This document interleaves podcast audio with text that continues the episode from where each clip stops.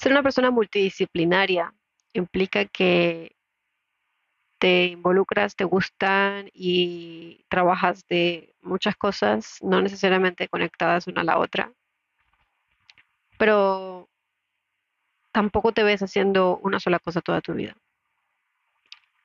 No es algo que yo me he inventado, es, creo que existen varios documentos psicológicos por ahí que si buscas en Google vas a encontrar mucha más información, pero como siempre yo te cuento mi, mi perspectiva mi punto de vista, cómo lo vivo yo. Yo soy una persona muy inquieta, muy curiosa y me aburro muy rápido. Y cuando me pongo metas, me pongo metas a muy largo plazo y voy todos los días sumando un poquito a esas metas. Eh, el medio plazo y el corto plazo se me da más o menos mal porque eh, muchas veces se sale de mi control. Entonces, por experiencia, planificar para mí implica tener una meta general que esté alineada con, con lo que yo quiero ser en, en el futuro. La persona que quiero ser cuando tenga 50, por ejemplo, es lo que estoy haciendo hoy.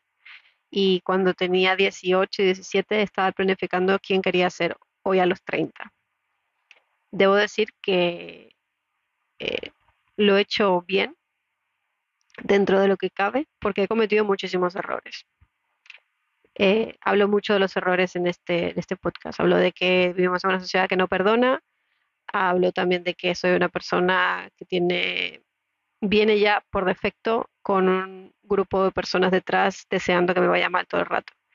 Esto tiene que ver con raza, clase social, eh, sexo. Soy una mujer, soy morena, soy extranjera, soy latinoamericana. Pues ya vienes con un corillo de personas que esperan que todo el rato lo estés haciendo mal. Y mi camino no ha sido fácil. Espero que se vuelva más fácil en, de estos próximos 20 años. Pero he de decir que he completado todas las metas que yo me quería, que yo quería tener cuando cumpliera 30. Hace poco cumplí 32 años y eh, conseguí todas las cosas que yo quería tener a los 17. Yo quería pues tener mi propia empresa, quería viajar mucho, quería enamorarme, quería vivir sola, quería vivir con alguien. Todas esas cosas las hice y eran, como ves, ejemplos bastante generales. Cuando yo logré todo eso, me di cuenta de que me aburría y de que eso no era lo que yo quería ahora.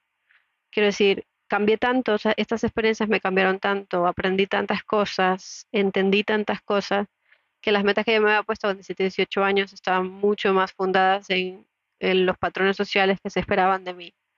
Por lo tanto, cuando lo conseguí todo, me di cuenta de que no era lo que yo realmente quería. Entonces, me propuse volverme a plantear mis propios objetivos y me di cuenta de que me gustan muchas cosas. Me gusta la tecnología, me gustan los negocios, me gusta escribir, me gusta el arte, me gusta organizar eventos, me gusta hablar en público, me gusta hacer podcasts, me gusta hacer TikToks, me gusta escribir, me gusta socializar, me gusta conocer personas nuevas, me gusta viajar. Entonces, eh, estos últimos, este último año, sobre todo, he ido creando diferentes proyectos eh, que son todos una extensión de las cosas que me gustan. Y las estoy creando en función de conseguir una libertad eh, financiera, sí, pero también a nivel de tiempo porque algo que aprendí de haber fundado mi empresa anterior es que es una esclavitud. Eh, tener tu propio negocio es trabajar todas las horas sin, sin descanso. Y yo soy una persona que siempre ha sido overachiever, que significa que siempre intento dar más de lo que se espera de mí, sobre todo cuando son mis propios proyectos. Y terminé muy quemada, terminé agotada, exhausta y me quedé sin un duro, porque di demasiado y no me prioricé, no prioricé mis propias necesidades económicas, mis propias necesidades de, de establecerme. Em, además, pues, ah, no lo sé, fue, fue difícil, fue difícil tomar decisiones, yo era la única persona que tomaba decisiones. Y hay un punto en el que las cosas crecen tanto que se te escapan de las manos me di cuenta que soy una persona capaz de crear movimientos grandes que tengo una influencia importante sobre las personas que me conocen y que eso tiene que ver con mi habilidad para ser honesta, que es uno de los mis valores fundamentales, que también hay, un, hay uno de los podcasts hablo sobre, sobre vivir en honestidad. Eh, soy una persona muy honesta que viene a ser people pleaser, eso quiere decir que siempre estaba por los demás y para los demás, y este año ha sido el año de estar para mí y por mí. Y esto a nivel en todos los sentidos, tanto en los negocios como en mis proyectos personales, como mis relaciones sentimentales y, afectivas en general.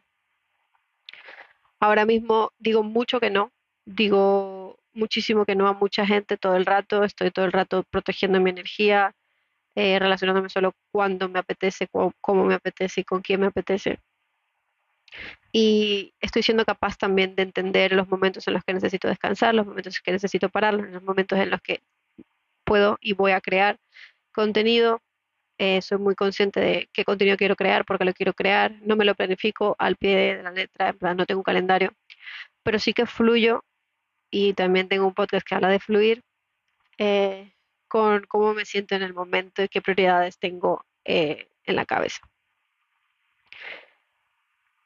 Tengo una incertidumbre increíble delante porque no sé dónde van a ir ninguno de los proyectos que tengo ahora. Eh, son bastantes y los quiero todos y ojalá todos se den. Pero voy sumándoles a todos un poquito todos los días. Y mi estrategia básicamente siempre es fluir, eh, permitirme tomar decisiones, permitirme meter la pata.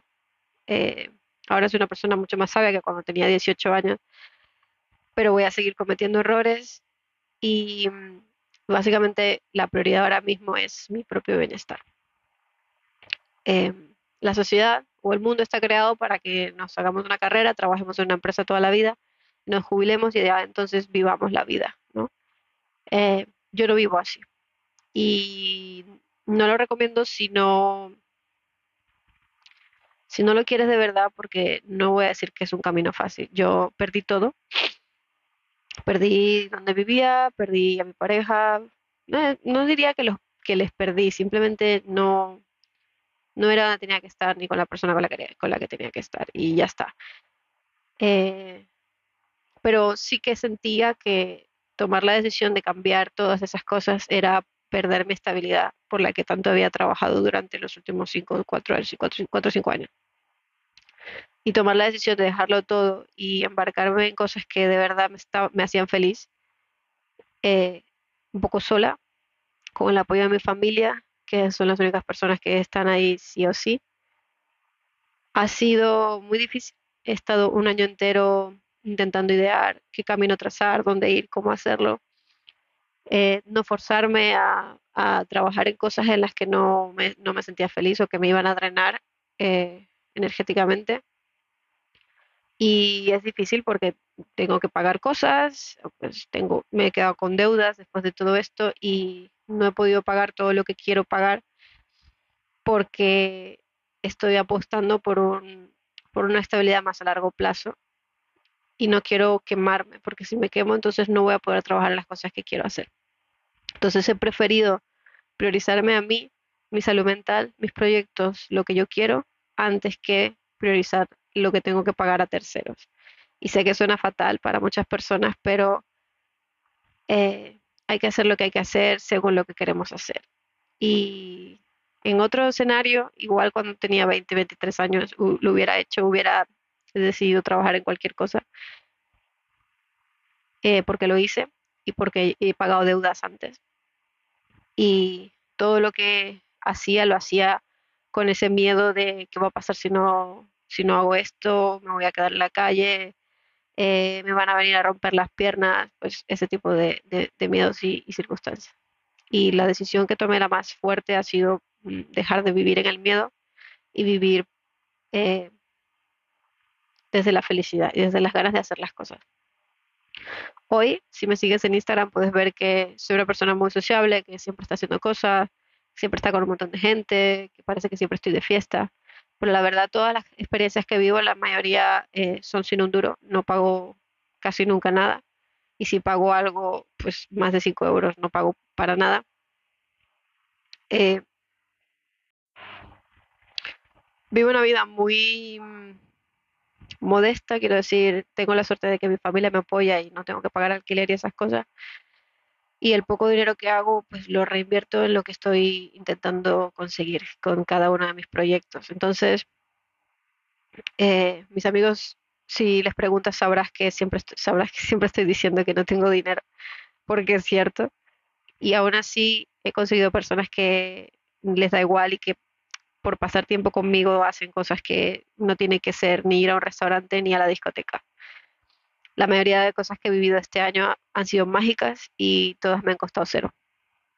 Creo que eso es un aprendizaje que me llevo para siempre, que el dinero eh, es necesario y útil y lo necesitamos porque vivimos en el mundo donde estamos, pero yo eh, este año es el año en el que más feliz he sido en mi vida adulta. He conocido personas increíbles y la verdad es que no me ha, no me ha costado demasiado para nada. Y lo agradezco, sobre todo porque muchas de estas cosas es porque mucha gente ha querido invitarme a actividades y cosas que obviamente yo no podía eh, pagar, pero por, por tenerme allí lo han hecho. Y no, no hablo de cosas caras, pero yo qué sé, pues eh, la gasolina del coche o cositas así. Esta reflexión es para los que mm, sienten que tienen más de un talento y que mm, es como que mi trabajo y luego todo lo demás es un hobby. Sí y, y no, y sí, o sea, también es, es cierto que este mundo nos obliga a monetizar todo lo que hacemos, también un poco para no morir de hambre, pero yo sí que creo que lo que sea que hagas, si lo haces desde el corazón, siempre es bueno compartirlo porque harás a otros felices también. A los- a las personas les gusta compartir la felicidad. A pesar de que las noticias y el mundo están todo el rato diciéndonos cosas negativas, lo que una de las cosas más contagiosas del, mundo es hacer las cosas con ganas, con gusto, con amor. Ahí queremos estar todos. Donde alguien es feliz, ahí queremos estar.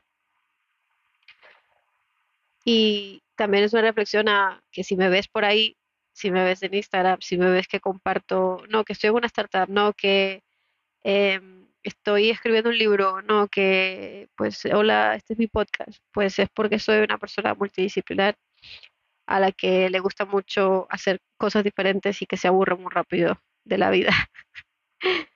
Eh, esa es la reflexión de hoy.